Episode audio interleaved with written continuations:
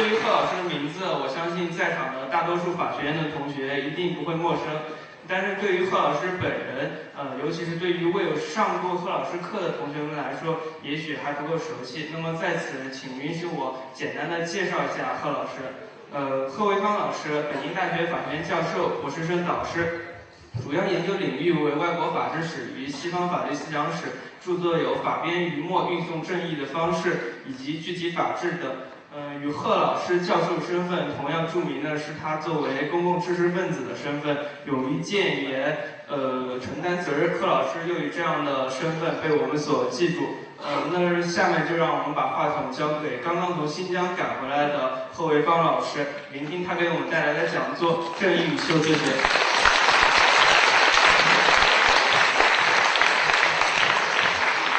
谢谢。我自己也觉得非常高兴，能够又一次回到呃我们学校，呃，已经有多长时间了？从零八年夏天，呃，我离别北大法学院这个讲坛以后，到现在已经有两年多的时间，啊，没有跟同学们，我们法学院的同学交流，除了极个别的时候，呃，我们的教育学院啊，或者说我们政府学院，他们办了一些个，呃。培训班儿请我到这边来讲，给他们做一次讲座。有时候偶尔从新疆飞过来，呃，在其他的我们自己的学生，呃，我想从零八级同学入学以后，呃，零八零九，现在在座的许多同学是零零级的，是零零级啊，呃，zero zero，啊，一零级，我是以为全是零零啊，呃，一零级的同学。呃，这是我第一次有机会回到法学院来，呃，跟在座的各位同学交流，心情很激动，呃，激动很心情，呃汗都流出来了，呃，呃，特别高兴，因为我在新疆呃是各子大学支教两年时间，呃，现在已经临近尾声了，还有最后的一个学期，我就要重新归来。呃，前不久，我们的校长周其凤校长和吴志攀副校长亲自到石河子大学去看望在石河子大学支教的北大老师，总共也就四个人。那么，周校长叮嘱我说，在这个最后这段时间，注意不要出事儿。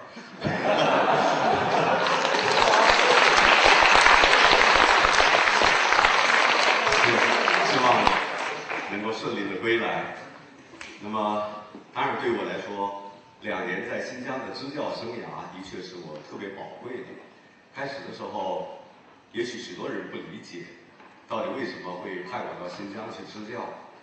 呃，二零零八年三月，二零零九年三月十一号，呃，我走的那天，《东方早报》上海的《东方早报》发表了一篇文章，呃。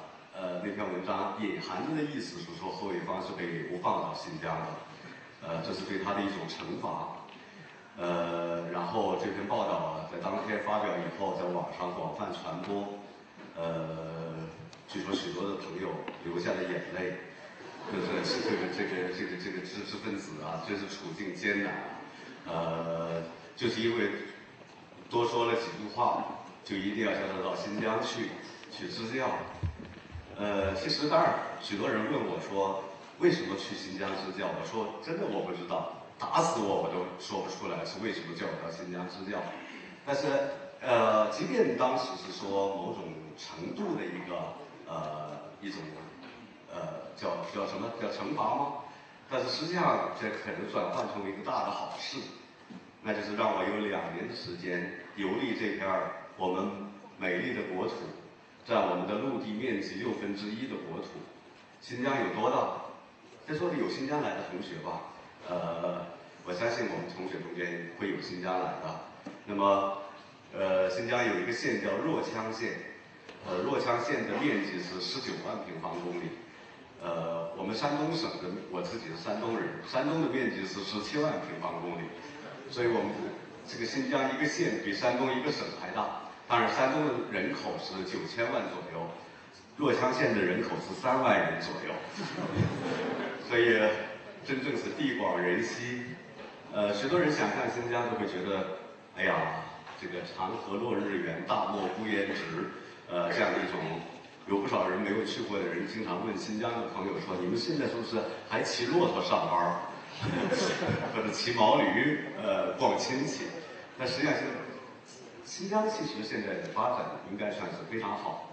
呃，尽管去年出现了一场非常大的事件，啊，这场事件的后遗症至今你们在新疆仍然可以体验到。呃，尤其是一个非常大的后遗症是，当时我们曾经有八个月的时间被被封网，呃，我们的网络没了，从七月去年的七月六号。一直到今年的五月份左右，网络才重新开。哎呀，我觉得断了网以后，我才知道我们多么依赖这个网络。呃，简直可以说是整天魂不守舍，整天无所事事。呃，尤其是开头那段时间，哎呀，就就想骂人，啊，就想到处打架啊。所以可能网络断了，也导致许多不应有的冲突发生。呃。在没有断网的时候和网络恢复之后，我们又恢复了跟这个世界的联系。呃，那么我们就不断的去了解，去去呃获取外部世界的信息。呃，一如既往的，我个人也是对于我们现在的法治建设一直还是比较关注。呃，比方说上海曾经有一个杨家案，杨家先生。一个人冲进警察局去，放了催泪弹，然后接着拿着刀，啊呃，十个左右的完全跟他没有关系的警察，呃给杀掉了。这样的一个案件在上海审判，审判的过程，法院似乎变成了完全封闭的一个法院，如临大敌，没有人可以进去旁听，记者都进不去。那个时候我也关注过，比方说。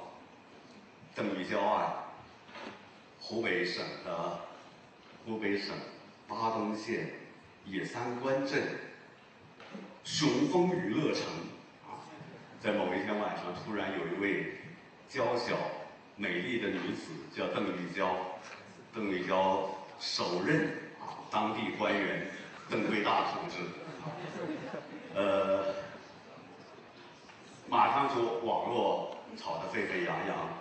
今天这样的一个时代，在某些地方发生一起矿难，或者发生一起爆炸，或者发生一个呃杀人的行为，呃，过去的地方政府想封锁信息是很容易的，现在几乎可以说是非常困难。大家可以很容易，你可以发现到一些县城，甚至到一些镇子里边去，都可以看到网吧里边无数的人都在上网，许多的信息都可以通过这个网络给。发布出去，使得我们今天这样一个地球村的概念有了非常更加让我们深切的一种感受。邓玉娇的案件出现以后，我们不免要问：这到底是一个怎怎样的案件？邓玉娇为什么会用刀把这样的一个官员、乡镇镇叫做乡政府引招商引资办公室的副主任和邓桂大同学给杀掉？这样的一种杀人，到底原因是什么？邓玉娇服务的那个场所叫雄风娱乐城，在一个交通的一个国道的旁边雄风娱乐城是一个什么样的一个机构？呃，他们平常的业务是什么？呃，是否涉及到黄色的东西？呃，两个相关的人，除了死掉那个以外，其他还有两个相关的人。呃，当时跟这个死者一块儿去这个地方，他们只是说他们要求邓玉娇陪他洗澡，我就很奇怪，现现现在这个时代真是不一样，我们通常洗澡都是自己洗自己的，他们为什么洗澡必须要找一个异性陪着他？啊？西南政法大学有一位教授在网上啊。呃，非常非常确定的告诉我们说，的确可能是就是洗澡，女的陪着男的洗澡。我说哦，这个叫洗纯粹浴啊，呃，就是洗澡，很卫生啊，呃，大家脱得光光的，三个老爷们儿在旁边洗，邓玉娇也在旁边洗，然后洗呀洗呀洗呀，啊，谈笑风生，相濡以沫，大家家事国事天下事，事事关心，哎，谈笑风生，就是不谈姓事，就是跟姓毫无关系。我说你骗鬼去吧，我才不相信有这样的道理。我自己猜测，这一定是邓玉娇，其实她本身是一个 KTV 房间的包间里边的服务员，她不知道怎么回事儿到了下边这样的一个叫水疗区，用水来治疗的水疗区。这个时候，三个喝得醉醺醺的人进来，要求邓玉娇给他们做什么事儿。邓玉娇坚决不从。邓玉娇说：“她不是这个业务工作者啊，她不是这方面的工作的，呃这个这个这个，他是属于 KTV 包间的服务员，坚决拒绝。但是喝醉了酒的人就开始用强制的方式迫使邓玉娇顺从他们，甚至有一个人还从兜里边掏出了五千块钱的一叠人民币，用这叠人民币来殴打邓玉娇，说这个钱你要是穷的话，你就给你就给你，不穷就打。你看那个钱上还有毛主席的头像，拿着毛主席打人。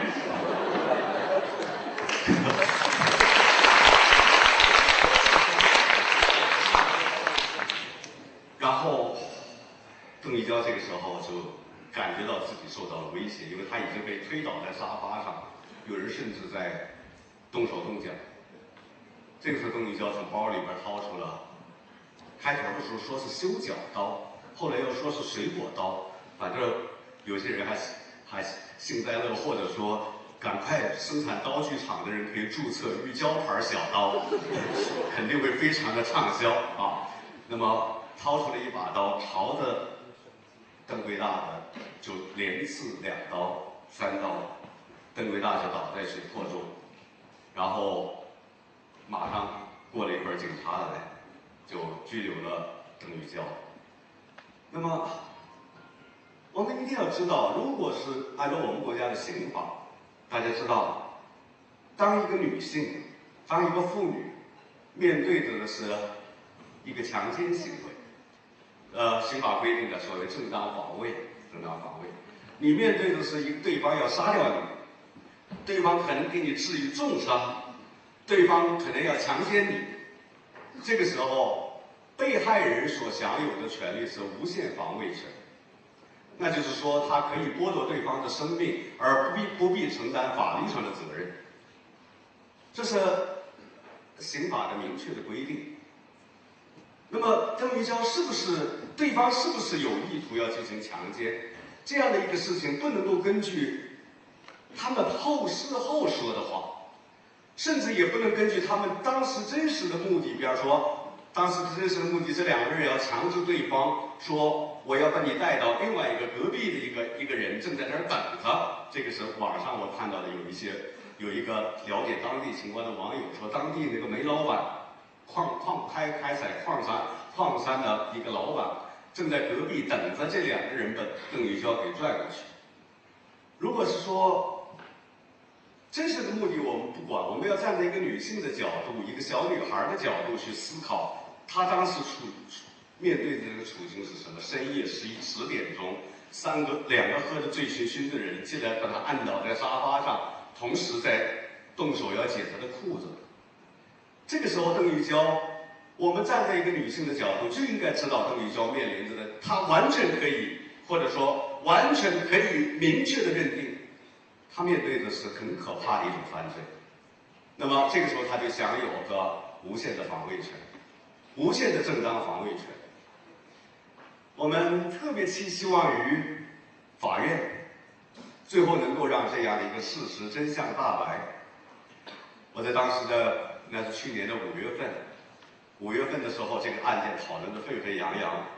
我在我的博客上发表的文章，列举了邓玉娇案件的十大疑点，啊，我希望法院审判的时候能把十十项疑点都给一一的搞清楚。这个过程中间需要传唤证人，传唤相关的，甚至当时的那个被杀掉的那个人之外的那两个人，都必须到法庭上来去把事实真相告诉公众，告诉我们所有的关心这样的一个案件的人，到底当时发生了什么。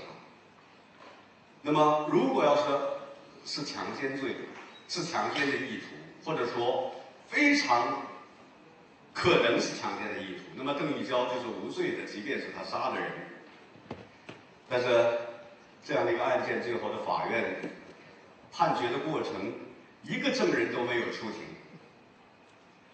整个的审判过程神神秘秘啊，我们在外边雾外边雾里看花，而且时间很短暂。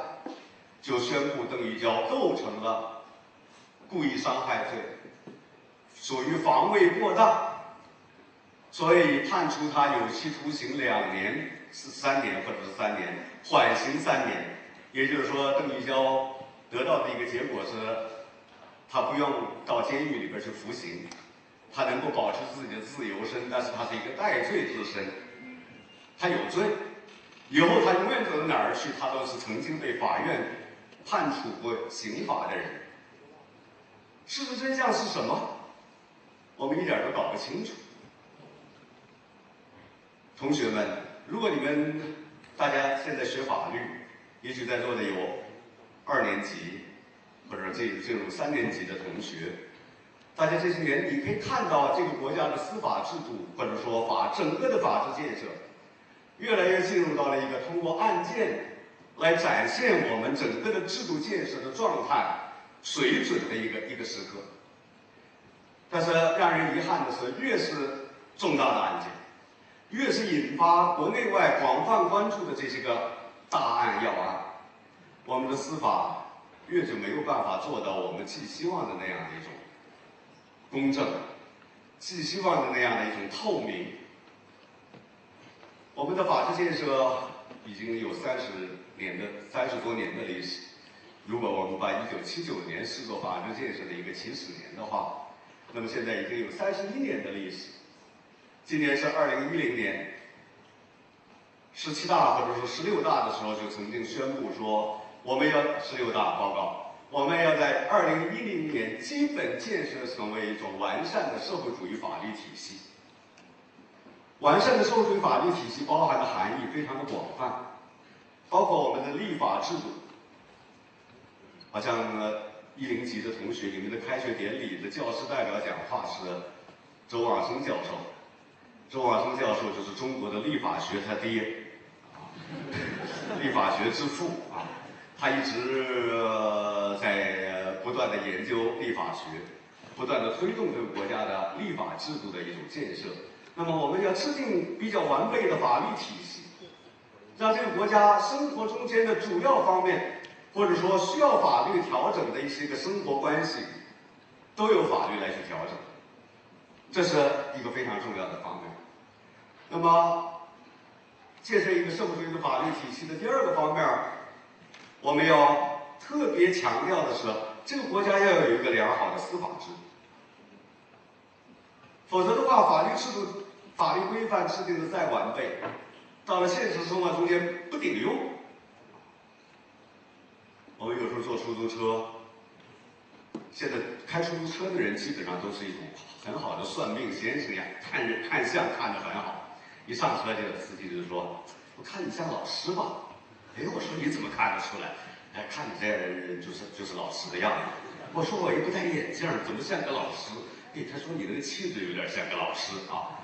我说，可能你是从我从北大门出来的，你判断出来了。他说不是不是，看人我们就会看人。呃，我们因为涉及到我们的生命安全，如果是一个坏人的话，我们就不拉他。那么接下来就问教什么的？哎，我说教法律的。司机说，怎么教这个没用的专业？说这个国家的法律有什么用啊？啊，当然对我们小民百姓从来都有用，但是涉及到有权有势的人。法律面前能不能做到人人平等？我们能否真正的让这个国家的老百姓，在打官司的时候，不需要去担心，比方说我们要不要送礼，我们要请不请法官吃饭，啊，我们是否应该？我过去曾经在演讲的时候举过一个例子，有时候我们这个法院的风气，都会影响到中国的一些资本家到西方发展的这个状态。有一个中国的商人，在美国也开企业，在美国开企业遇到诉讼了，被美国的一个同行企业告到法院去，说他构成不正当竞争。我们这个企业家啊，在美国遇到官司，当然要请一个美国律师了，于是他就。请了一个美国律师，他发现非常奇怪的是，这个律师天天在屋里边就研究法律，左一本书，右一本书。你说是出去活动活动？那律师说：“早上我已经跑过步了，我不需要再活动。”哎呦，你怎么不懂事啊？你们美国人真是单纯的可爱。说什么活？要要要怎么活动啊？请法官吃饭啊！请他出来吃吃顿饭吧！哎呀，还有陪审团的人，看看能不能都打电话联系联系，一一块吃吃饭啊！我我我有钱，咱不差钱啊！这个这个这个这个，或者送点礼给他，送点礼物，送点钱他行不行？这律师说：“天哪，这个地方跟你们国家可不一样。你如果给法官说请吃饭，为了一个案件请他吃饭，那绝对是他如果接受的话，他是犯罪。”我本身也是犯罪，我就是个贿赂国家的公职人员，尤其是贿赂法官，那是极其可怕的事情。你还说送礼啊，还还送钱？我告诉你，这个案件我之所以这么好多天我都在研究，我是研究我们这个州以前的所有的判例，我们所有的里程碑式的判例，具有法律约束力的判例，我都研究过了。我研究了一下呢，主持我们案件审判的法官，他此前对于相关案件、类似案件的判决，我觉得我们大概有一点点胜诉，有相当大的胜诉的可能。你千万，我告诉你，你千万不要送礼啊！我我不是吓唬你，你呀不送礼，咱们有可能赢；你送礼，我们肯定输。哦，他说哦，好好好好好，然后就答应。后来过了十几天，案件审判了。案件判决了，他胜诉了，对方败诉。出来以后，他当然挺高兴，说：“律师，你也尽到你的能力的责任了啊！但是这个案子也不都是你个人的功劳，你们的法官其实也收礼的。”律师非常吃惊，说：“天哪，你真送礼了？”他说：“嘿，你不是说送礼咱们就一定输吗？我就以对方的人的那个当事人名义给他寄了一些礼物过去。”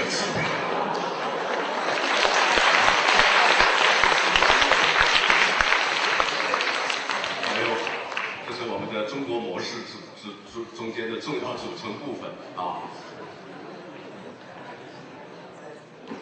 我们的老百姓打官司到法院，大家现在我们一代一代的学法律的同学也越来越多的毕业了到法院，法院的相关的人也被逐渐的呃学历层次也提高了。但是我们现在到法院打官司，是不是还存在问题？是不是还是需要？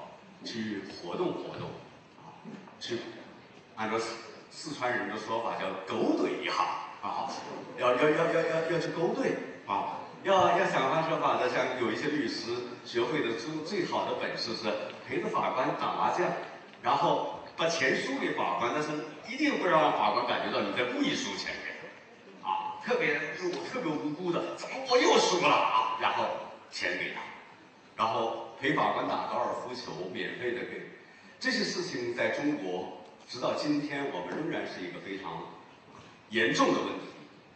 也就是说，按照司法腐败的标准，如果按照西方法治国家的标准，甚至包括日本、包括台湾、包括香港的标准，我们这国家肯定要找一个廉洁的法官，几乎是不可能的啊。所以我们说吃，只是吃饭的法官也就。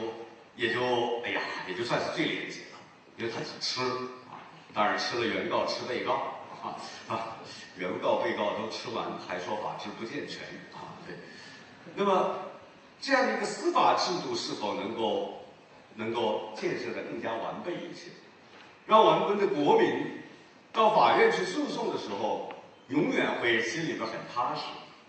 他一定会知道，法院判的这个案件，他就是讲法律，他不讲任何别的人情啊、关系啊、腐败的因素，一切的都不讲。我们能否做到这一点？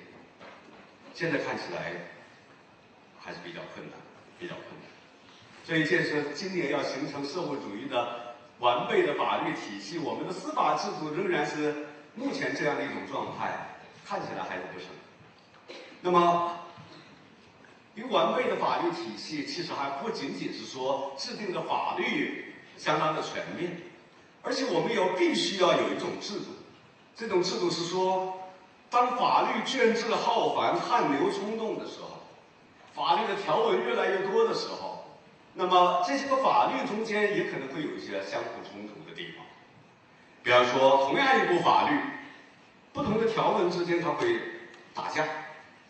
你执行了这一条，看来那条就有问题。比方说，在我们国家的宪法，我们的宪法规定了中华人民共和国的公民享有言论。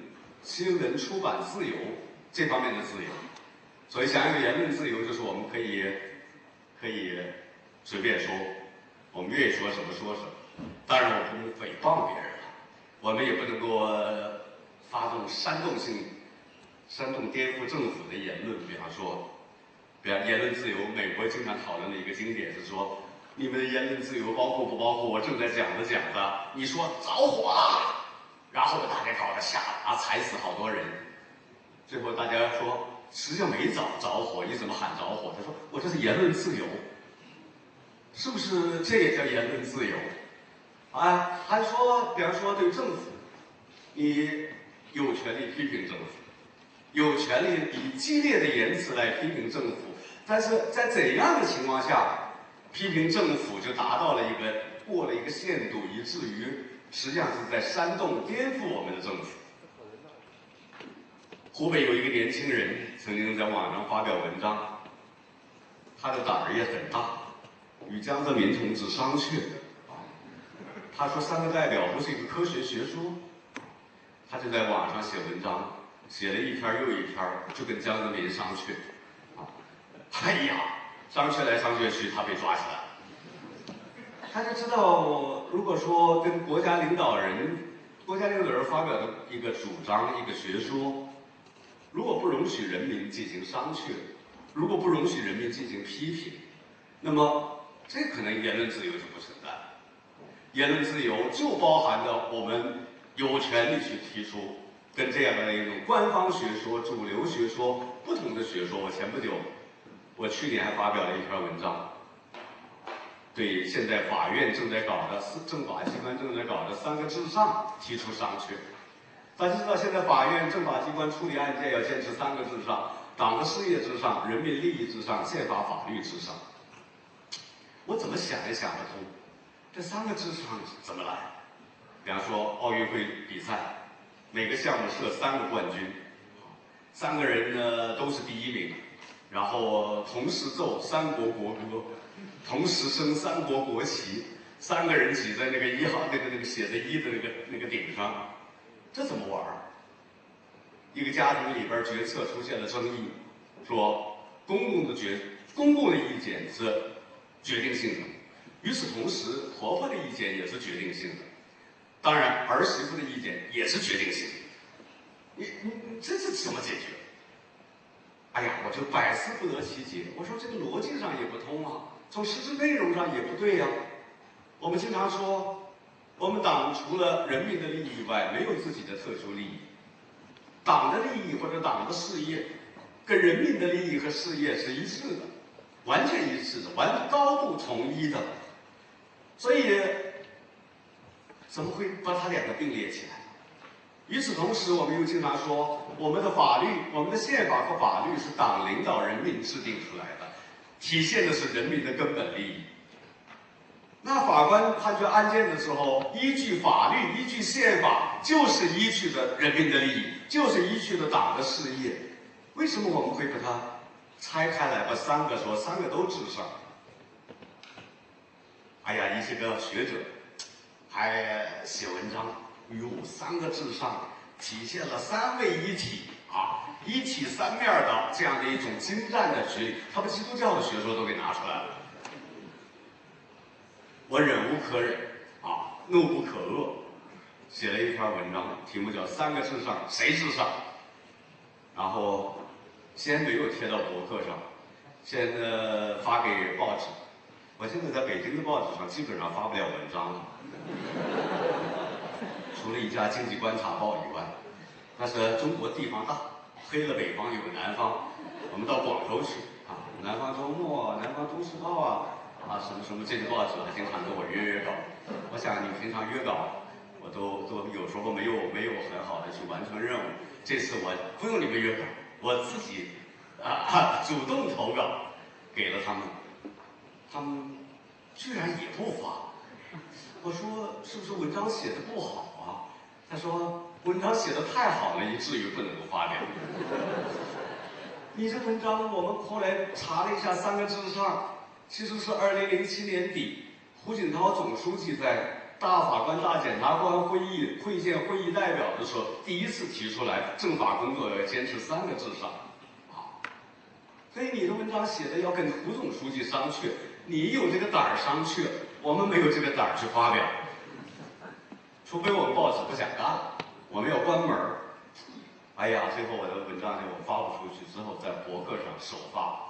啊，发了还加一个编者按，本文由我的博客最近老被删文章。我说这个文章可能在这儿待不了多长时间，所以作者放弃版权，欢迎大家转载，无需征得同意。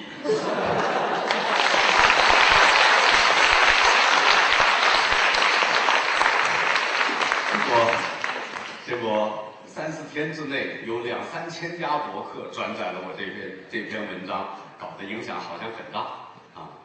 嗯，尴尬的是，到直到今天那篇文章也没有被删掉，很奇怪。我觉得这个是明明着跟他们干的，他们他们居然还放我一马，叫我在那儿放在那儿，真是我特别不理解。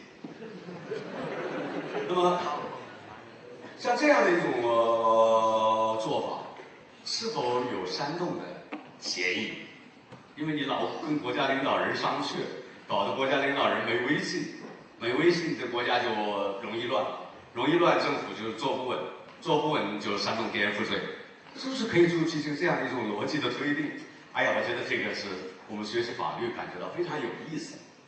那么有时候法律内内部的矛盾存在在具体的法律跟宪法之间的矛盾。有时候具体的宪法里边承诺给我们许许多多的权利，但是具体的法律条文、具体的法律规范，比方说行政法规范、国务院颁布的一些规范，哎，他把你抽象所享有的那些权利给你，给你否定掉。宪法规定言论自由，但是关于互联网管理的有这个这个条例里边规定说，互联网网站不得发布下列信息：第一。宣扬与宪法中所规定的基本原则相反的观点。哎呀，我觉得这个东西很模糊啊。基本原则当然我们也知道，四项基本原则：共产党的领导、人民民主专政、社会主义、马克思列宁主义、毛泽东思想、邓小平理论三个代表科学发展观。这些东西都属于宪法的基本原则，但是它的含义是什么？如果按照文化大革命期间的社会主义标准去衡量的话，邓小平所主张的市场经济建设，哪怕前面灌了一个社会主义的市场经济建设，都不能够应该理解为是文革期间那样的一种社会主义。所以，什么是社会主义？有时候非常的复杂，非常的麻烦。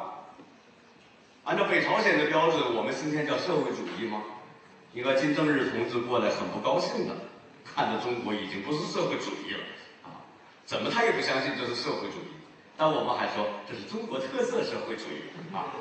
中国特色社会主义跟中国特色资本主义有什么多大的区别？我不知道。前年的时候，有个美国的朋友就在这个校园跟我溜溜在开会的时候，在聊天的时候，他说：“我怎么也不能相信中国还叫社会主义。”甚至比北欧的一些国家，中国的社会主义色彩要淡得多。社会主义哪会让穷人这么苦啊？社会主义至少要有点均均富的概念。所以你怎么去理解社会主义？你怎么理解马克思列宁？马克思说，如果是我活了，不是马克思，如果我活了，他他他不是他，那是恩格斯说，如果是说马克思现在又活过来的话，他肯定会拒绝承认自己是马克思主义者。我个人也不认为我是马克思主义者。我们过去有一个同学，有一个硕士生写论文，论文通篇没有引用一。依据马克思、恩格斯、列宁、斯大林或者毛泽东的话，我们有一个老师非常的愤怒，说：“这简直是不坚持马克思主义嘛！”后来打小报告，打小报告给学校。后来我就非非常不高兴，我说：“这个道理不对呀！如果说文章里边引用马恩的话才叫坚持马克思主义的话，那最不坚持马克思主义的是马克思本人。马克思从来没引用过马克思的话。”引用的都是资产阶级的啊啊，马克思之前的那些个那些个那些个思想家的话，都是资产阶级的嘛，最多是空想社会主义的嘛，所以必须要引用才行。我觉得这个非常奇怪，什么叫坚持马克思主义？所以还有，网络如果宣布黄色淫秽信息的，应该受到法律制裁。同学们，什么叫黄色？什么叫淫秽？哎呀，我们学法律将来有一个非常有魅力的地方，就是想方设法去界定这些个很不容易界定的东西。哎，你想，同样是裸体，哎，古希腊的那个雕塑那个裸体就是艺术，维纳斯，维纳斯当然没全裸了啊啊，大卫，你看，啊。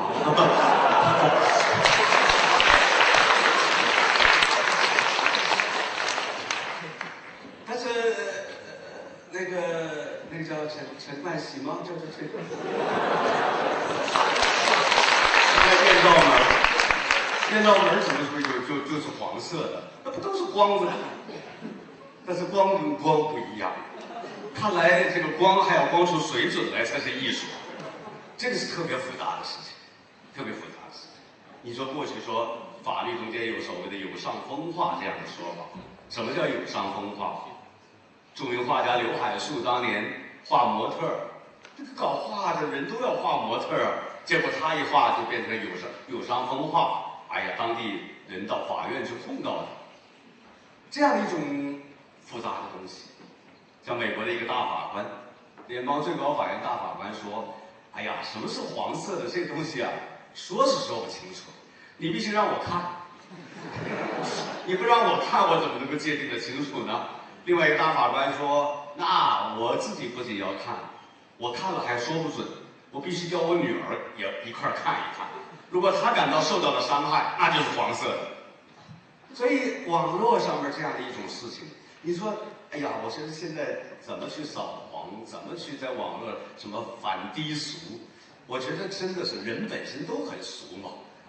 大家你看，都这包括著名的门户网站。”天天都挂着那些美女写真集啊，然后那个包括我看足球消息，时不常的就一个消息，看上去是一个很严肃的，你一打开一看，其实是什么哪个球队的那个那那那个叫什么行那个形象大使那个女的叫什么足球宝贝啊，足球宝贝，足球宝贝，哎呀。拍的那照片，看上去挺挺可爱的，挺美的啊，身材都很丰满啊，什么东西啊？但是这个东西食色性也，你说什么叫低俗？我现在也搞不清楚。所以国家的法律中间有，如果有太多的规范是这种模糊不清的话，你会知道，它会对我们的这样的一个宪法所赋予我们的权利产生一个效果，那就是。恩格斯批判资产阶级法律所批判的那句话说的那句话叫抽象肯定，具体否定。抽象层面上你享有很多很多这个权利那权利，具体一点权利都没有。游行示威，我们有游行示威的权利，但是游行示我我们这所学校有着光荣的游行示威的传统，是吧啊，国家一有大事儿我们就想去游行示威。但是游行示威往往得不到批准啊。现在游行示威法明确的规定，必须要经过公安部门的批准。在其他的国家，那是一个公安部门只是备案，备案以后，然后到时候到游行的时候派出警力维护相关的治安，保证游行的顺利进行，同时又不至于出现对交通的太大的影响。但是我们这儿是批准，这一批准就不容易。你们记得奥运会期间，我们设置了三个点儿，可以进行游行示威，结果最后一次都没游过。哎，我说这是开国际玩笑，好，这是你你既然让大家游行示威，又有一百四十多起申请游行示威，结果说有一百三十起通过其他的方式解决了。其他的四起，呃，是其他的十多十多起，呃，属于无理要求，予以拒绝。结果一次都没有游过游游行示威。我说，要是我是政府的话，我组织一帮子人去游行示威，啊，叫整个国际社会看一看，我们中华人民共和国公民享有游行示威的自由。结果我们没有这样的自由，这是。如果是国家的法律制度整个是这样的一种状态，相互矛盾，并且。抽象肯定，具体否定，那么我们就不能够说我们有完善的社会主义法律体系。所以，我们就要知道，我们需要有一种，如果说法律体系里边有一个东西非常重要的话，那么就是一个违宪审查机制。我们在座的二年级、三年级的同学也许都学过宪法，这违宪审查机制非常重要。在二零零三年的时候，孙志刚先生，广州的在广州的一个打工的孙志刚同学啊，大学毕业以后到广州打工，后来因为没有办暂住证，就被公安部门收容，然后收容呃，我们有个收容遣送制度，中华人民共和国。《中华人民共和国流浪乞讨人员收容遣送办法》，好像前面没有我们这国家的国名，就叫《城市流浪乞讨人员收容遣送办法》。公安部制定的规则，然后由国务院批准下发到全国各地，然后全国各地又根据中中央的这样的一个规则，国务院的这样一个规则，又延伸制定了一百三十余个。地方性的规范，不断的扩大。开头只是流浪乞讨人员，后来扩大到，比方说法轮功的练习者，收容审查；吸毒的收容审查收收收收收容遣送；呃，卖淫嫖娼的收容遣送；看着不顺眼的收容遣送。哎呀，我到呼伦贝尔，到海拉尔市。呼伦贝尔地方的一个领导跟我说了一个事情，我感到很震惊。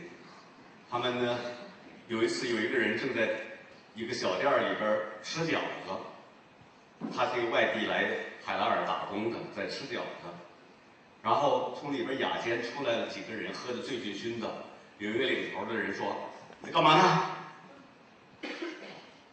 吃饺子呢？吃饺子为什么不蘸醋？”这人感到很奇怪，你你这管的也太宽了吧？我吃饺子蘸不蘸醋是我的，我我我愿意蘸就蘸，不愿意蘸就拉倒，你凭什么管我？你小子收起来！哎，就给劳劳教，判了三年劳教，到到到到劳教农场去啊！结果三年呃三年呢快要结束的时候，上级来了解劳教的情况，问相关的人说：“你是为什么理由？”他说：“我吃饺子没蘸醋。”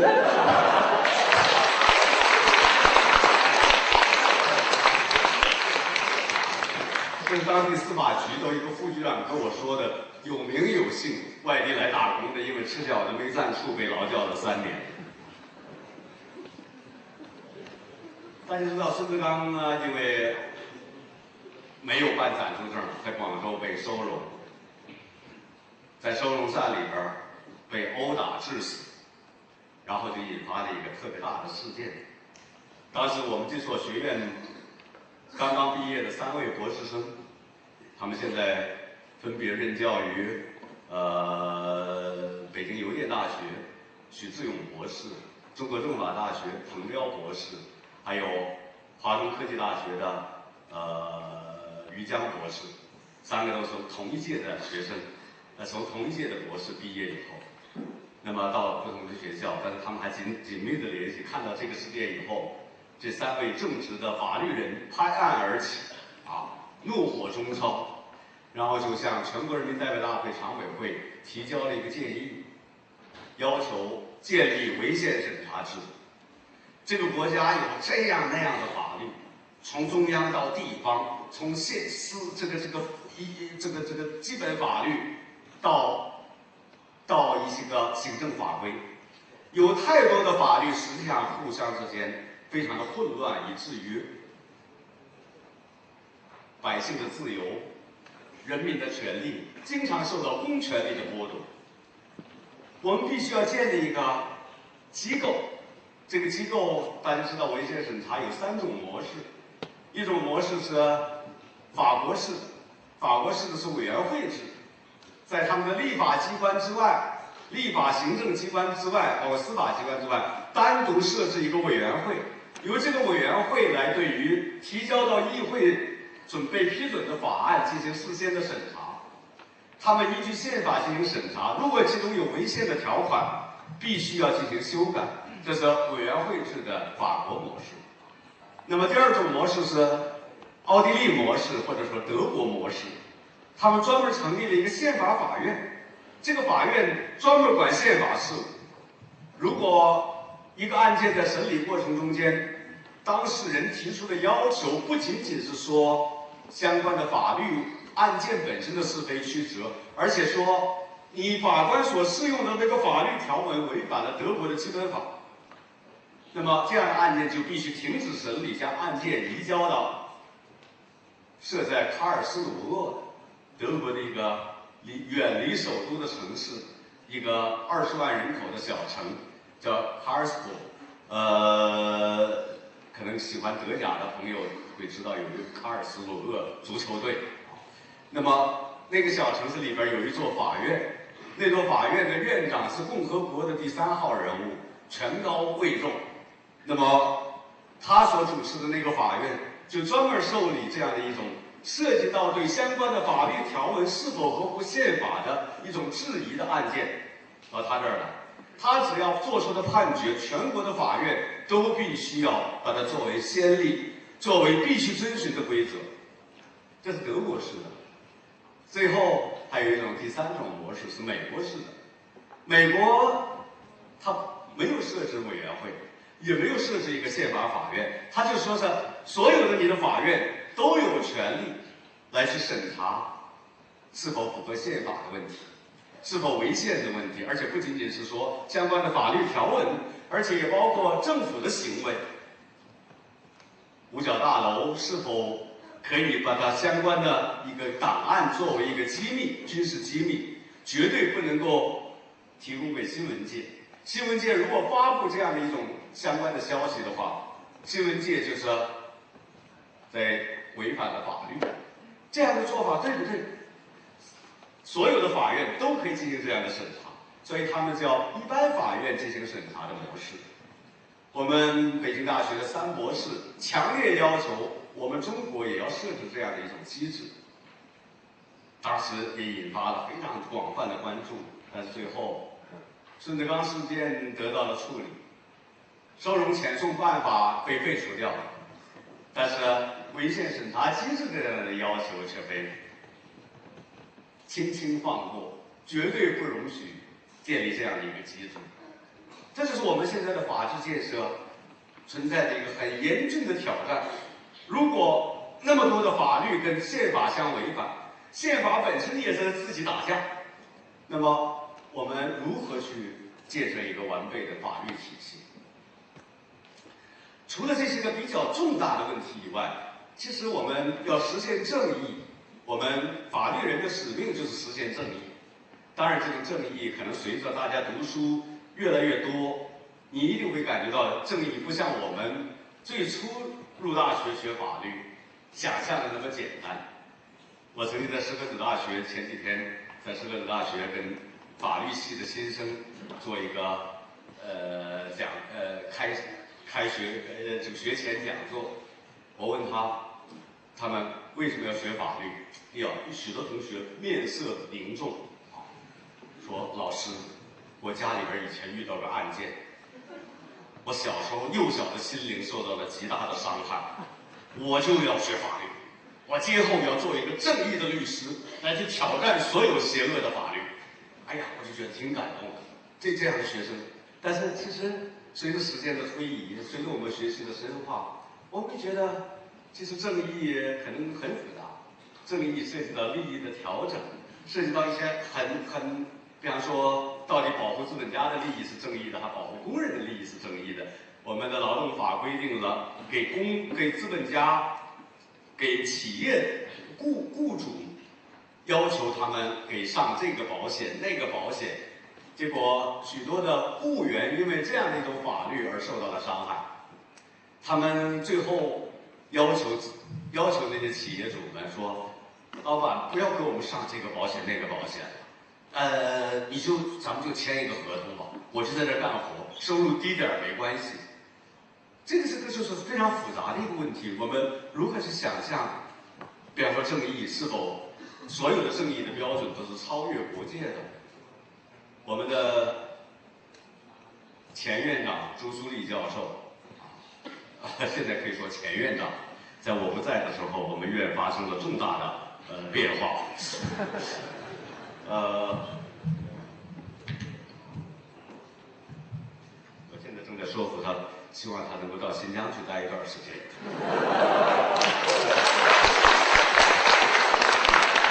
大家，大家鼓掌，那就通过了啊！我跟他说，他就决定下了。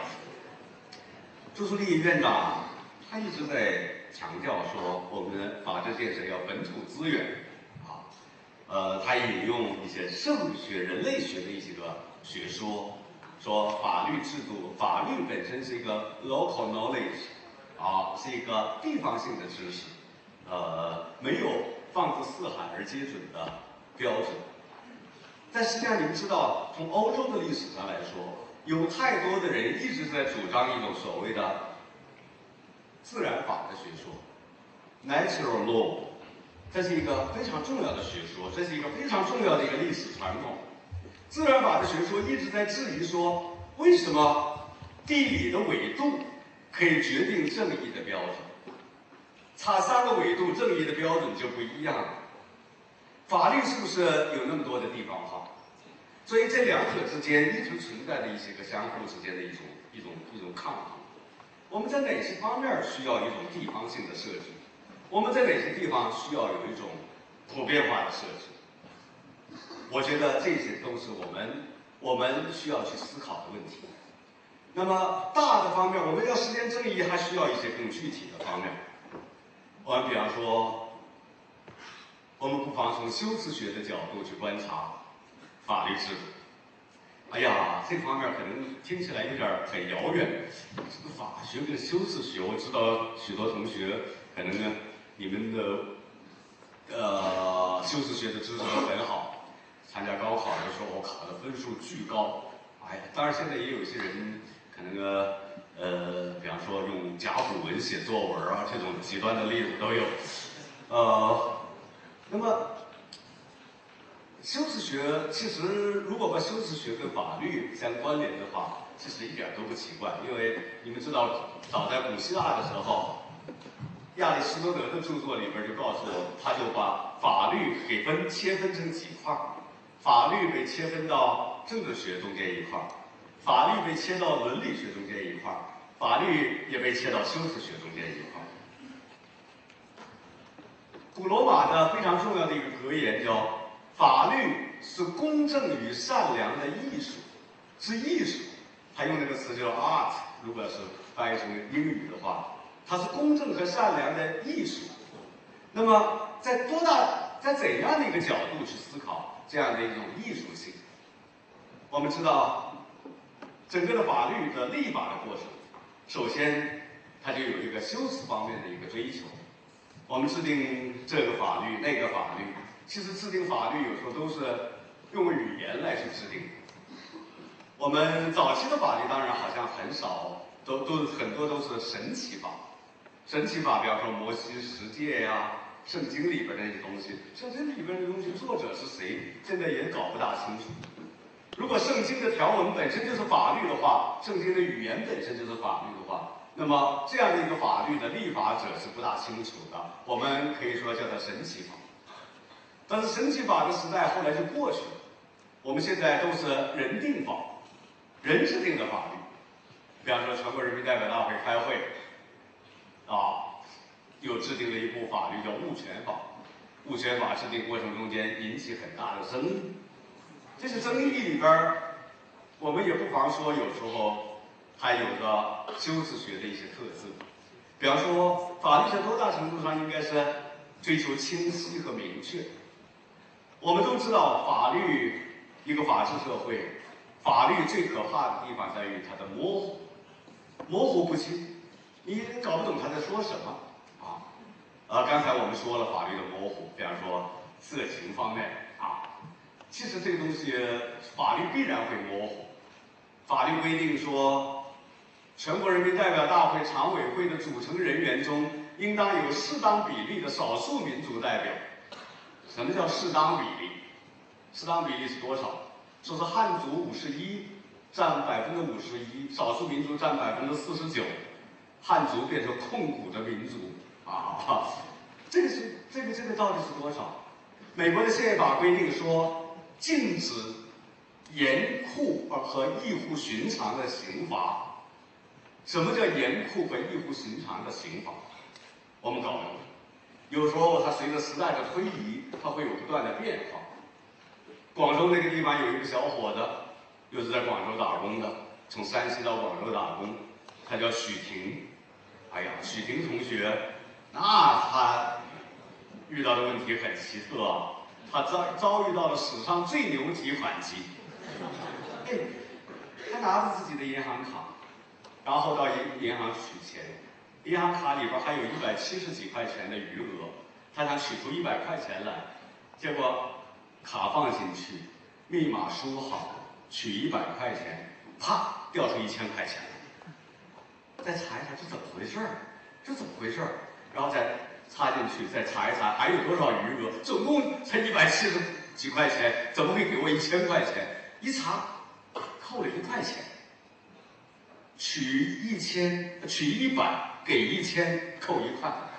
哎呦，许婷啊，真是当时，我相信他内心交织着复杂的情感，他感到意外的惊喜。哎呦，这个好哎，这个好，但是多多少少恐怕也有点儿担心，这这东西这不是我的钱呀，我这么取下去会不会有问题？但是他还是憋不住，他就开始又取，每次就这么操作。他未来呢，后来那二十五个小时他就没睡觉，取了一些以后回去想一想，不取了，差不多行了。然后想一想还有七十多块钱的余额，我把它取出来，然后就一次一次的去，而且中间还打电话给他的一个朋友说：“嘿，这个提款机好，你来来取吧。”结果那个朋友取了两万多，他取了十七万多块钱，把整个的余额取完了，有点担心，有点害怕，但这个钱数也稍微大了点然后于是他就溜了，逃逸了。跑到哪儿去了？搞不清楚。反正是七多万多块钱。后来有关部门发通缉令，一年之后，许霆先生被抓获归案。许霆，这算什么？我们国家的刑法规定，盗窃金融机构且数额特别巨大的，判无期徒刑或死刑。盗窃金融机构且数额特别巨大的。请问什么叫盗窃？盗窃是趁物的所有者或者说物的实际的占有者不注意的情况下，然后据为己有的行为叫盗窃。你这个锁门没锁好，我进偷偷的溜进去了，把你家的东西给拿走了。那么这就盗窃。但是我拿着我的卡，我光天化日。我到你的卡里边去去进去取钱，我的密码也我没有修改你的机器，我没有修改我的密码，我的卡，我就取钱，我取一百，你给我一千，你自己愿意给我，这叫盗窃吗？我们不是叫那个 A A T M 机叫叫叫叫柜员机吗？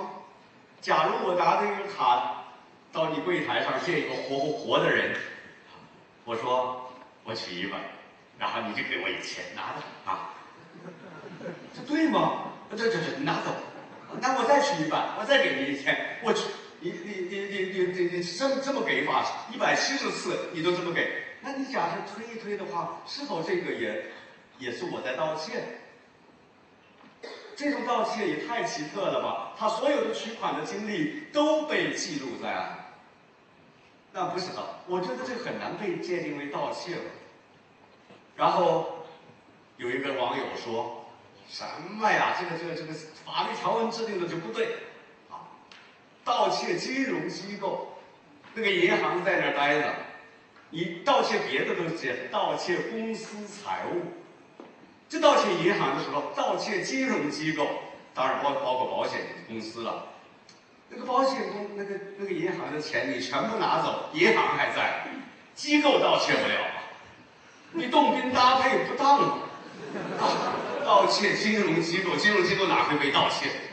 结果就就就哎呀，当时啊争论的沸沸扬扬。我们这个学校毕业的一个一个博士生。在中国政法大学任教，陈锡良老师的刑法学博士，他就坚持认为法院判决他无期徒刑是对的，而另外的刑法专家说这其实是无罪的，他把钱退回去就行了，他属于不当得利，不当得利。你看看这个法律条文呢，真麻烦，这个法律条文规定的就是说不是特别清楚，就去年成都。去年成都曾经有一个案件，大家也知道，非常的引人注目。孙伟明先生的案件。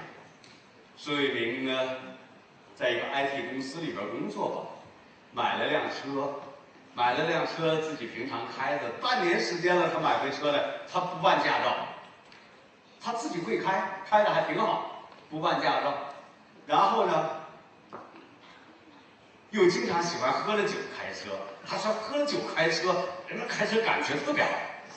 哎呀，不开酒绝对开不那么好。哎呀，这这这个这个真的是特别嗖嗖嗖的就过去了。然后有一天他开着车送他父母亲中午午宴在成都，然后把他父母亲送到火车站去。然后父母亲走，父亲下车的时候说：“小子，你喝了酒了，小心点他真的喝了不少。结果。父亲、父母亲一下车，他就开始开车。他说：“后来他说，他后来就失去记忆了，失去记忆。我们知道喝酒了之后，不知道在座同学你们有没有体会啊？反正我是有体会的。有时候喝酒啊，有时候喝完以后啊，其实我那个时候已经是后来第二天想不起来，哎，后来那段时间我是怎么回来的？别人还说你昨天看起来一点事没有，谈笑风生的。”我都害怕，我都谈了什么东西，我都不知道。但是呢好像人的意志潜意意识潜意识搞不清楚，我觉得这个时候需要心理学去分析的，需要解剖学，别解剖了。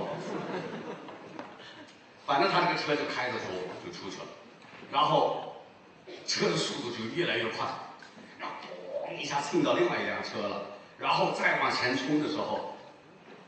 据那个天网的那个监控录像发现，当时十那个那个十字路口那个有红绿灯的十字路口，还有个人行的那个斑马线，斑马线上正有一个人骑自行车过，他为了躲这个车的时候，他突然一打把，咣一下子撞到对面的那个正在等红绿灯的、等绿灯的那停的几辆车，驾驶为了爬出来，被眼前的场景给吓坏了。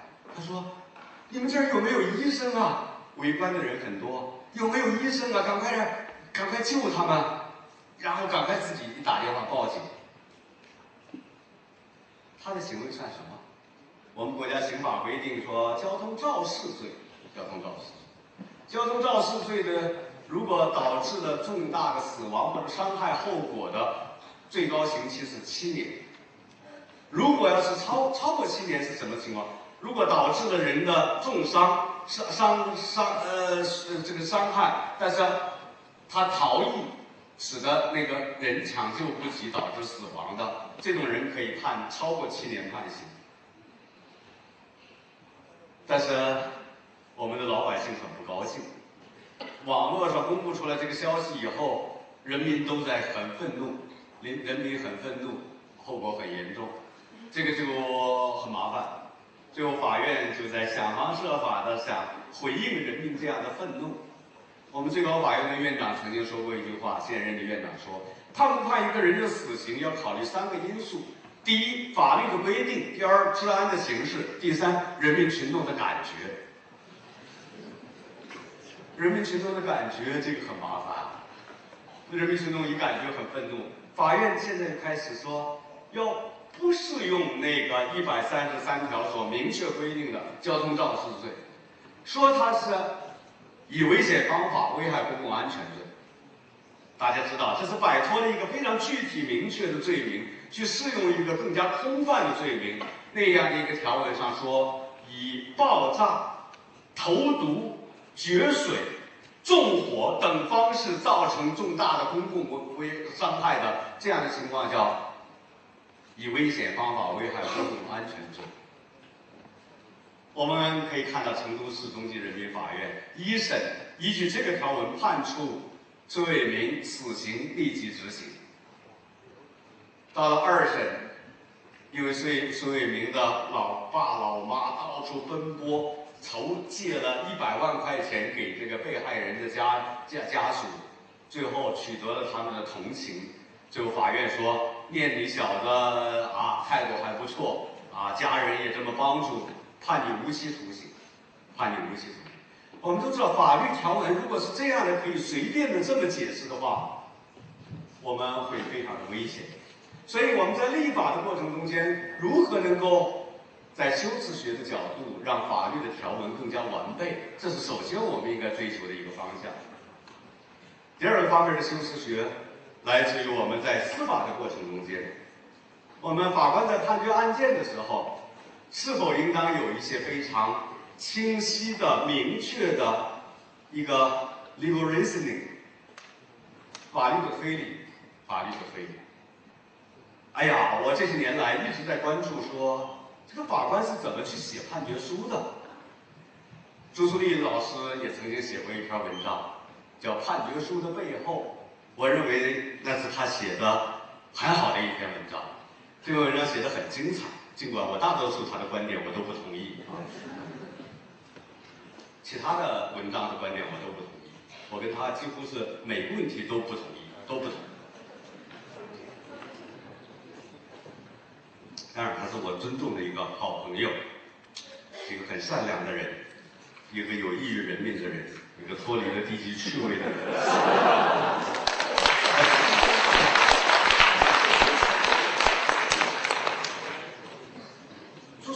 在文章里边分析过，说激励一个法官去很好的写判决书的一些原因。比方说，大家你们有机会到香港去，到美国去，到英国去，看看法院的判决书，你会发现他们的法院有一些判决书写的呀，简直可以说是洋洋洒洒十万言，十万字的判决书，到底为什么要写这么多的东西？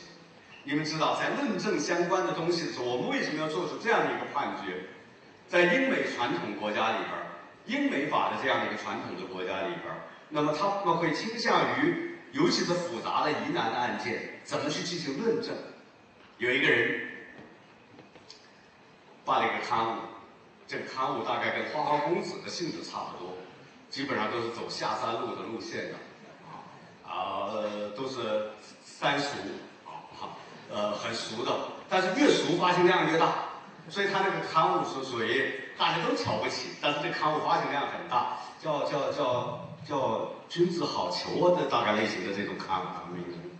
那么这样的一个刊物啊，登一些广告，广告都不按照正常广告去做，人广告都是《纽约时报》都很崇高的广告，他的广告，比方说大家都做那个一种葡萄酒。这种葡萄酒最初上市，然后狂轰滥炸，到处做广告。这刊物做广告，虚拟的一段对话，被一个美国的一个宗教界的领袖，呃，叫叫叫叫什么什么什么什么，叫哈哈哈维尔哈维尔好像是，然后他的头像放在上面，然后呢，另外一个人在跟他对话，说。你的第一次是什么时候？哦 呦，这个宗教领袖，这个宗教领袖道德崇高啊！宗教领袖说：“哎呀，扭扭捏捏的说，你怎么问这话呢？我的第一次，哎呀，真不好意思说。”然后记者说：“你就说说吧，我们的读者都想听你的第一次是什么时候发生的。”哎呀，他说着：“我第一次品尝到某某某某牌葡萄酒。”是在跟我母亲乱伦之后品尝到的。我跟我母亲乱完之后，到旁边一个啊雪地里边拿着这个葡萄酒喝，哎呦，那真正畅快，真正美美味无穷，回味无穷。下边有一行需要高倍放大镜才能看得到的字，叫“上述对话纯属虚构”。这个宗教领袖简直可以说是把那个鼻子都给气歪了，然后他的母亲还健在，也非常的愤怒，就起诉嘛，到法院起诉，然后纽约州法院判决这个杂志社败诉，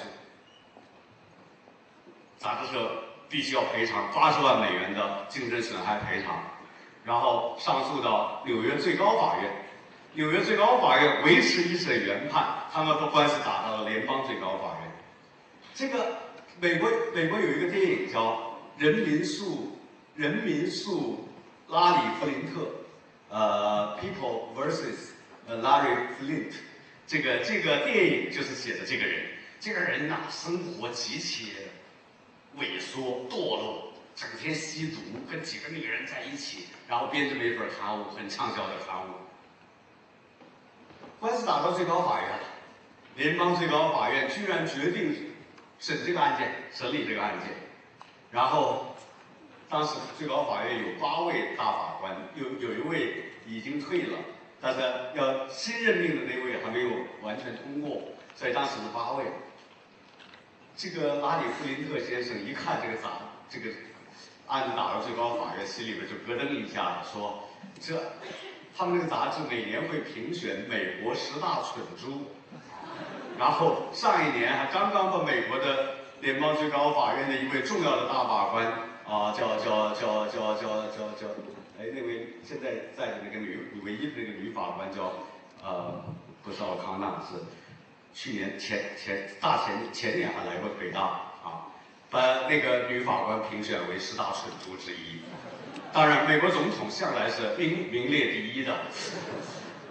哎呀，他心里面觉得，如果是这样的话，我去年真的不该评最高法院的大法官十大蠢猪。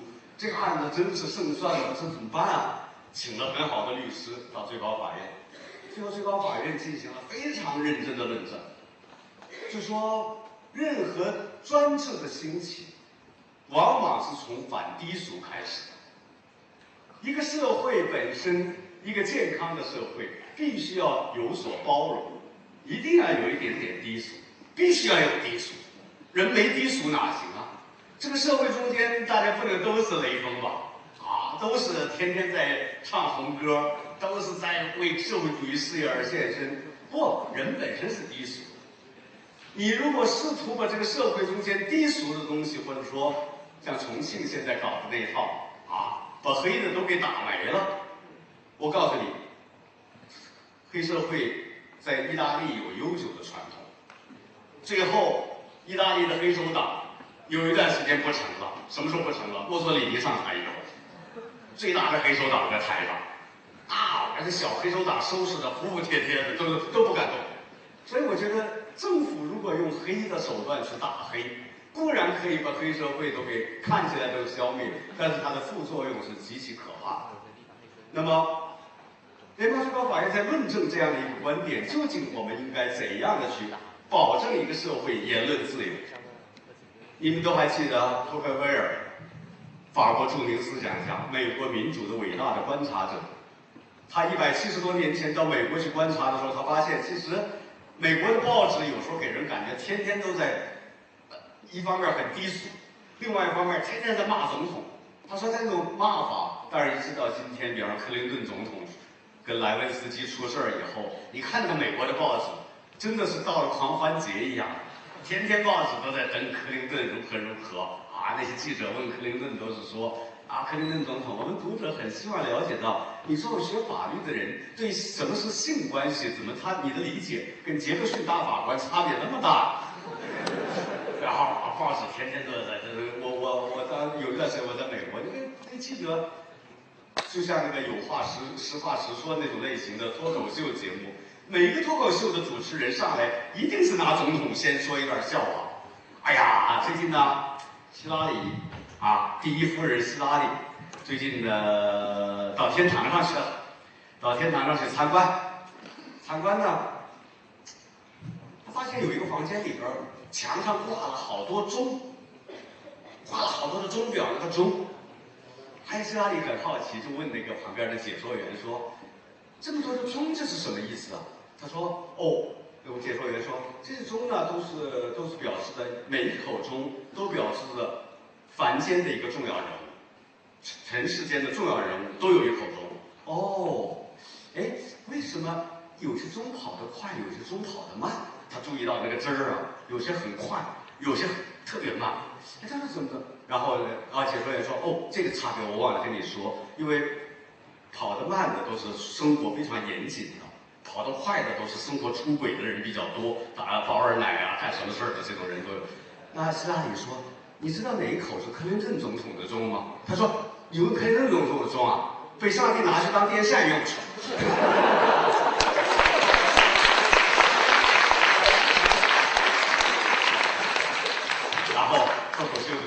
说完这个，然后接着我们今天的嘉宾是某某某，然后就都是这个样子，哪像我们实话实说，现在节目还有吗？没了吧？没了哈。哎呀，你早就该没了。那还有实话实说，该不该给孩子比较多的零花钱？这个讨论实话实说。但这这哪有实话实说？实话实说一定是讨论说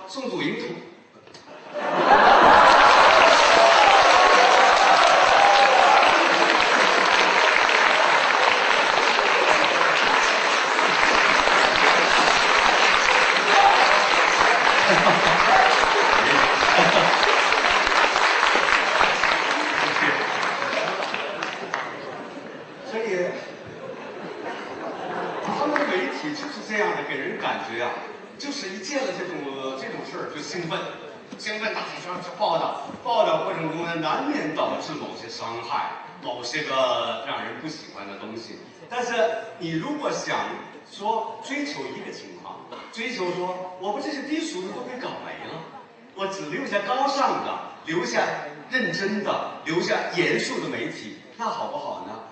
托克维尔说：“你看，你本来想说言论极端的自由会带来很多的问题，言论极端的压制会是专制。”你本来觉得这两者之间会有漫长的灰色地带，我们可以去寻找到一个中间的中庸之道。但是实际上，你迈出了极端自由的那个空间，马上就发现你一脚就踏到了极端专制的空间。这是我们学法律的人可能需要树立的一个观念，就是说，我们我们对这个社会的中间的一些负面的东西，对有一些道德方面被我们所不耻的东西。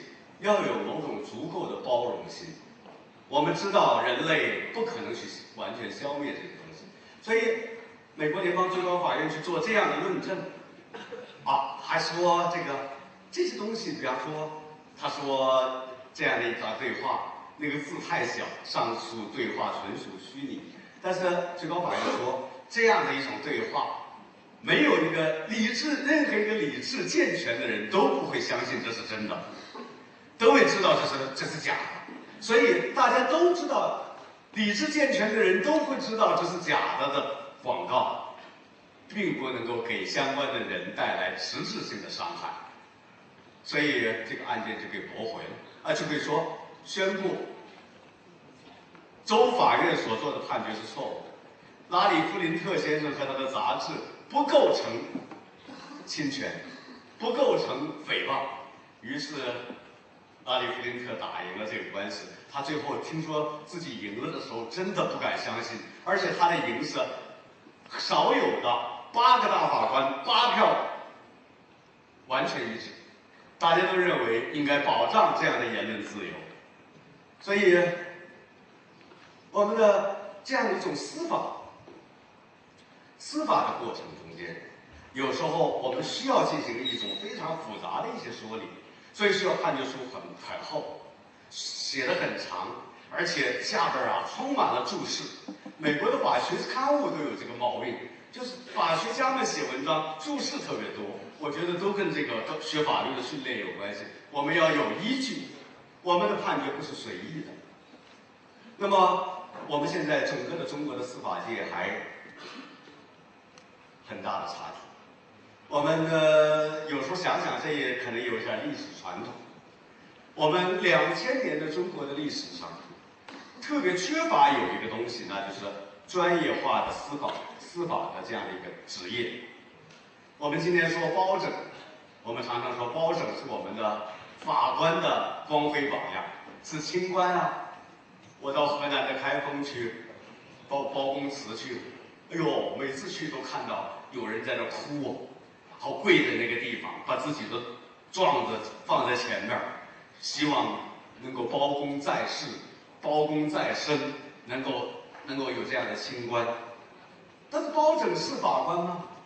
包拯呃远远不只是一个法官，他是一个相当于我们今天想象的开封市委书记、开封市市长。同时，也是开封市人大主任、开封市法院院长、开封市检察院检察长、开封市公安局局长、开封市财政局局长、开封市妇联主席、开封开封市党委书记，所有这些角色集中在一块儿，你才可以想象包拯是一个什么样的角色。我们过去的这个法官判决案件，哪会说啊？我我我我曾经做过专门的这样的一个考察，中国古代的法官判决书是怎么写的？也许有许多同学就马上就会记起来。乔太守乱点鸳鸯谱，乔太守怎么写判决书？什么啊？这个这个这个这个移干柴进烈火，这个无怪其然啊！以美美玉配明珠，是获其偶，是获其偶，就是这种对仗体。我们中国中国这样的一套语言特色，真的是让我们非常。我们说汉字，汉字这个东西，它有它的很大的一个好处，它是方块字，它一个字可以是对。我到日本去发现，日本的那个庙宇里边没有对联儿，我们的庙宇里边都是有对联儿啊。啊，你看这云昆明的同学，我们的大观楼，五百里滇池奔来眼底。数千年往事铸到心头，那是天下第一长联背下来要好长的时间。那真是一字对一字啊，动词对动词，名词对名词，而且还讲究平仄，而讲究这个这个这个这个用典，那真的是非常非常的漂亮。但是你知道英语，你我对个英语对给我看看，一个字对一个字，英语那个字短的一个字母，长的十多个字母。那对不起来呀，对不起来，所以这个语言的特色啊，它会影响到我们的思维方式，它会影响到我们写作的一种风格。比方说，我们特别喜欢对仗，从篇例文到诗词。我们古代的考科举考试，比如考官员写诗的能力，那个诗写多了，他就不自不由自主的就会有一种对仗的想法。他就会对对，我在过去的一篇文章里边引用过明清朝的时候那位著名的巡官于成龙先生的那一段判决，这是实际的判决，这不是乔太守乱点鸳鸯谱，这是于成成龙关于婚姻不遂之妙判，他写了一个判决书，那个判决书大致是这么说的：说官居有好逑之事，周礼重嫁娶之仪。男欢女悦，原属恒情；夫唱妇随，私称良偶。钱万清玉扇雕龙，才雄一马；冯婉姑引弓柳絮，素好真神。出则秦传素简，频来问字之书；继则梦隐巫山，静坐偷香之客。以西岐之嘉宾，作东床之快婿，方为晴天不老，琴瑟欢谐。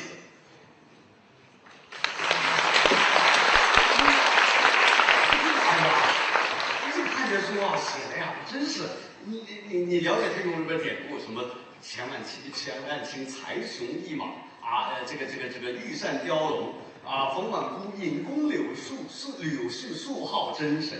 哎呀，以西岐子嘉宾，你看，以家庭教师以教师的身份想去做人家的女婿，两个人他就是说请了一个老师嘛，来给女儿上课。然后这个女儿叫冯婉姑，那个老师叫钱万清，啊，然后呢辅导学生的过程中间一来二去就产生了情感，然后两个人就私定终身，然后接下来照例就是梁山伯与祝祝英台那样的一种呃结局，这样的一种判决书，我们都知道它对于我们写作的时候，你知道你写作的时候你都在想什么？他不是去想这个案件事实究竟是怎么去不能够把它完整的、严谨的把事实真相给揭示出来，他往往是说，我能不能把这个判决书做成一个妙判，让大家都在传颂。现在我们你你们看到时候看那个有关的什么清代妙判选啊，清代明清循吏妙判选都会有这篇。非常著名的判决书，于成龙的判决书。这些语言给我们的思维方式带来了一个问题。我觉得中国古典时期的判决是否能够真正的有效的让我们能够非常好的去进行法律的论证？我们的语言是否有足够的柔韧性？我，我们都应该去好好的去思考一下这个问题。也就是说。如果我们的语言过分的追求诗化的语言，那么这样的一种语言就变成格式化。格式化的语言不足以包容天下繁纷复杂的各种各样不同的事实，你如何进行描述？这也是为什么我对国家领导人老老写诗，其实有一些不同的看法。毛泽东那个时候爱写诗，啊，是这个。北国风光，千里冰封，万里雪飘。那，写的确实写的还不错啊，但是有很大的争议。有一些人说他的诗是属于薛蟠体，不怎么好。呃，这个，但是也有些人说特别好。但不管怎么说，他死的时候，大家说他是伟大的诗人，不仅仅是伟大的领领袖。江泽民同志也爱写诗啊。诗这个东西，有时候语言特别的含蓄嘛。唐代的诗之所以特别伟大，唐诗比宋诗好，就是因为毛泽东当年也曾经说过，唐诗是用形象说话，宋代的人喜欢在诗里边说理，哎呀，讲道理，板着面孔讲道理就不太讨人喜欢。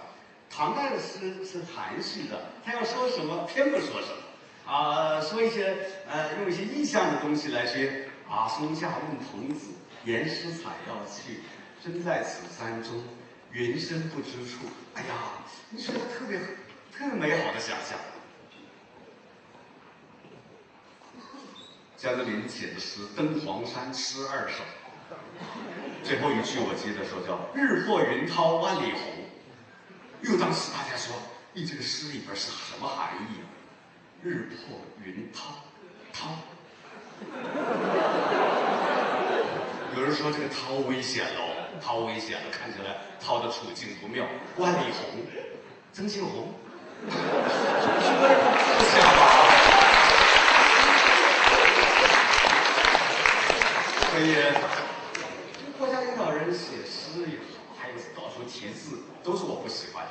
我觉得领导人这个不要不要到处题字，也也不要写诗，因为你写诗写多了，你就喜欢用一种诗化的思维去思考问题。你诗化的思维就缺少严谨，不遵守逻辑，经常呢就是考虑美学的感受超越了科学的或者严谨的东西。所以我想，我们今今天从一个修辞学的角度去观察我们的司法，可能我们要考虑到我们所使用的语言到底是怎。我们在座的大一的同学，未来四年，我们可能要不断的去思考，我们究竟应当如何让我们的法律人所使用的这个语言是严谨的，是富于柔韧性的，可以对事实进行非常好的描述的，是可以进行一种很好的逻辑推理的，这是我们追求的非常重要的目标。最后呢？修辞学跟正义之间的关系，也许我们还可以考虑到法律的立法和法律的决策之外的其他的一些个复杂的性的因素，或者说一些符号化的因素。比方说，法官为什么要穿一身法袍？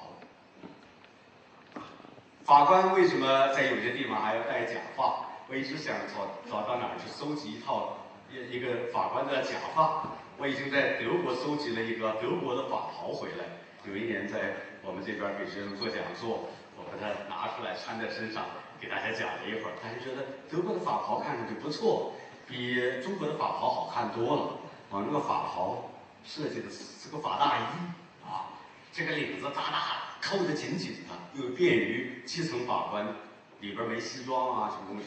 然后或者光着膀子就穿着法袍，知道啊，然后这扣得紧紧的，然后这个地方还出了一块红的条啊，像肠子被拽出一块一样啊。法官会穿法袍，法官会用法锤，法官会，呃，律师现在也穿穿上了一种独特的服饰，这个服饰到底是在？暗示着什么？来告诉我们什么？为什么现在的所有的职业中间，政府机关的其他的职业都不穿这些东西？为什么法官要穿法袍，律师要穿律师袍？这是什么原因？那么，修辞学中间还包括我们要讲求我们的法庭的整个的一种一种一种一一种风格。如何让法庭变得庄重？如何让人们进入到一个法庭之上，不由自主的就会对这样的一个司法的尊严有一种基本的尊重，而不是每个人到法，哎呦，现在这个法庭，我听说有些地方法庭法官也这个坐在椅子上，有时候把这个脚翘起来在抠脚丫子啊，然后这个这个这个呃手机一响，法官就拿着手机打电话。啊，然后当事人也无所谓，律师说：“法官等一会儿啊，我我我出去上个厕所。”他就出去了啊，呃，然后下边孩子哭，老婆叫的这种情况，整个的法庭就像一个集市一样的混乱热。我觉得我们中国的文化也许有些方面，我我最近几年几次到国家大剧院去听交响乐团的演出，前不久我还去听了一场呃亚洲爱乐乐团的演出，呃。韩国的一位郑明勋吧，这个先生做的指挥，然后演奏，呃，贝多芬的第六。哎，我就觉得怎么会每次都叫我很伤心的是，乐章之间总是大家在鼓掌。你知道这个交响乐的，比方说四个乐章要停三次，那三次你是不能鼓掌的。那每次说开始的时候，表那个播音的也说。啊，希望大家能够注意乐章之间，请不要鼓掌。但是那些人不知道什么叫乐章之间，他们一停就爱鼓掌，一停特别。在有有时候乐章之间那个停也是有一个很高潮的，马上一停下来，然后就哈鼓鼓掌。国家领导人坐在前面也鼓也鼓。哎呀，我就觉得那时候脸脸上真难看，因为乐章之间不允许鼓掌，是它这是一种感情的酝酿。他是从上一个乐章的那种过渡到下一个乐章那样的一个一个一个非常安静的时刻，我们就鼓掌，鼓掌，哎呀，真是这怎么解释？我都说是不是可以在每每张票上印上说，如果你不知道什么时候可以鼓掌的话，你就等着那个指挥转过身来你再鼓，那个指挥转过身来肯定是那个结束了，你再鼓也不迟，也许会是一个解决的办法，但是也搞不清楚怎么办。简直没有办法，就是中国的不少地方，这个乐团演奏的时候的一个特别痛苦的事情。当然现在还好多了，以前还下个打电话的呢。啊，这个这个 BB 机，咯咯咯咯咯。有有一年很早的时候，在人民大会堂里边然后呃，费城交响乐团，你想费城交响乐团多棒，来演奏大会堂演奏，然后不仅乐章之间，前面我就看着国家最高领导人坐在这这前面那几排中间那点，好啊，好啊。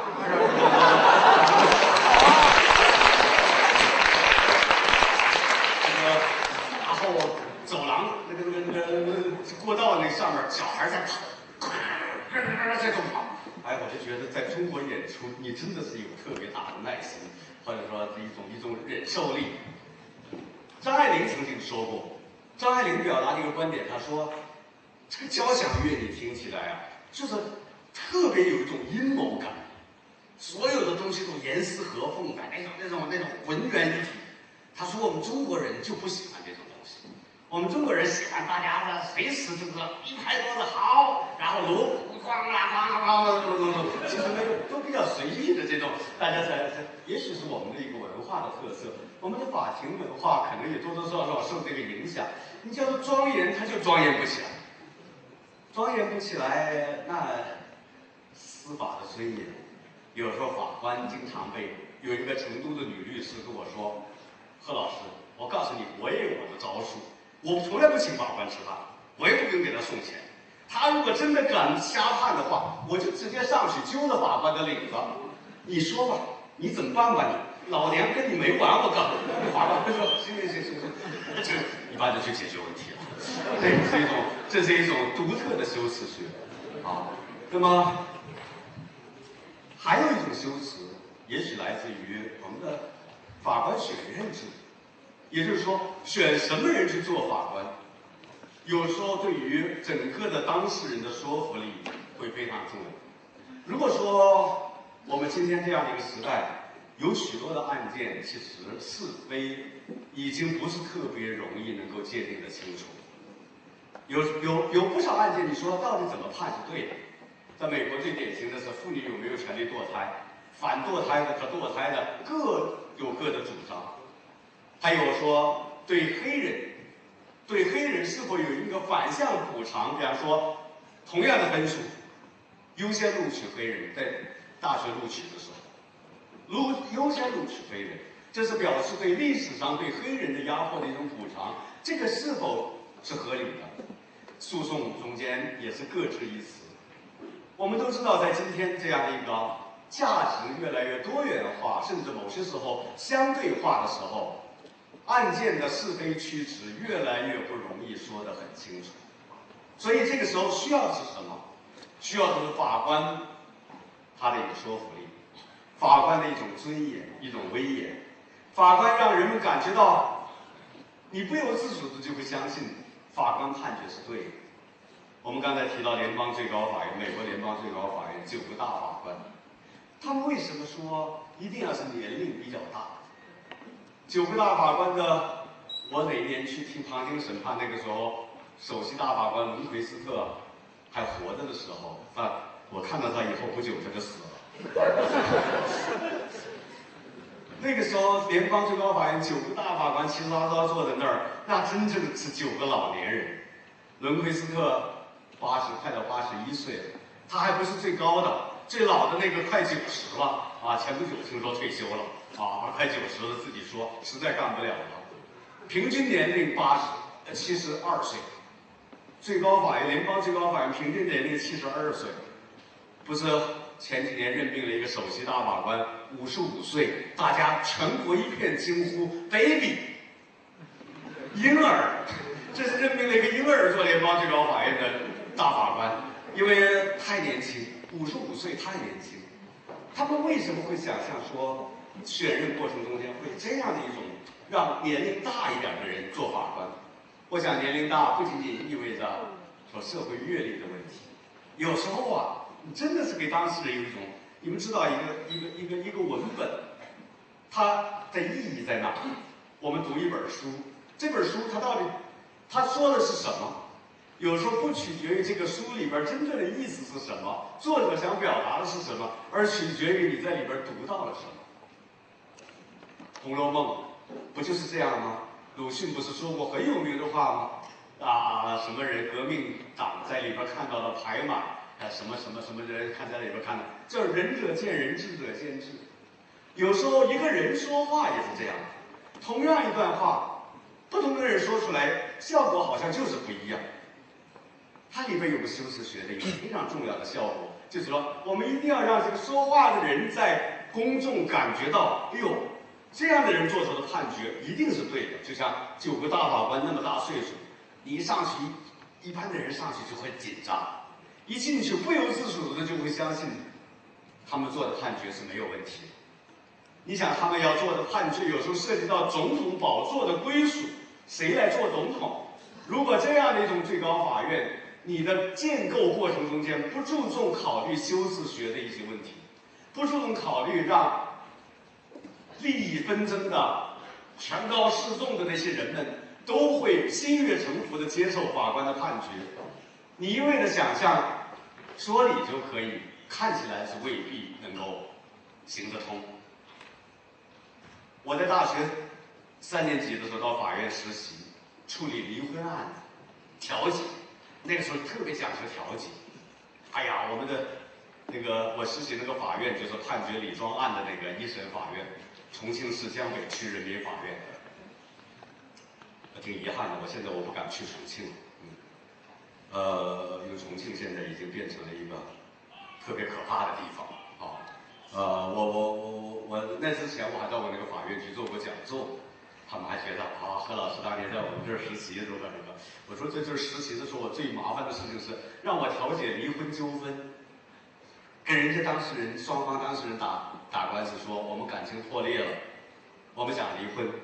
我们不能在一块儿过了，然后我看着师傅怎么去怎么去说，我们的师傅五十岁的一个男的，哎呀，说起话来那个用重庆方言说起来特别好玩，还特别的又逗笑又诚恳，他这个这个这个川四川方言的幽默感真是没说的。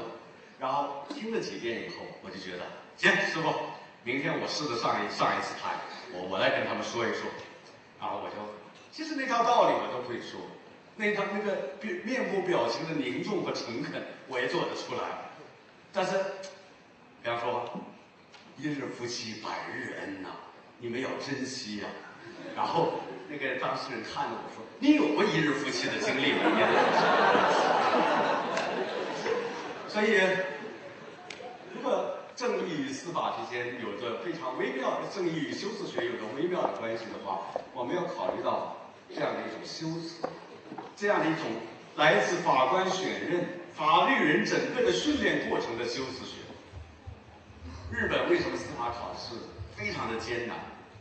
过去我考察的时候，他们司法考试的通过率是百分之三，百分之三，呃，甚至最低的时候百分之一点几。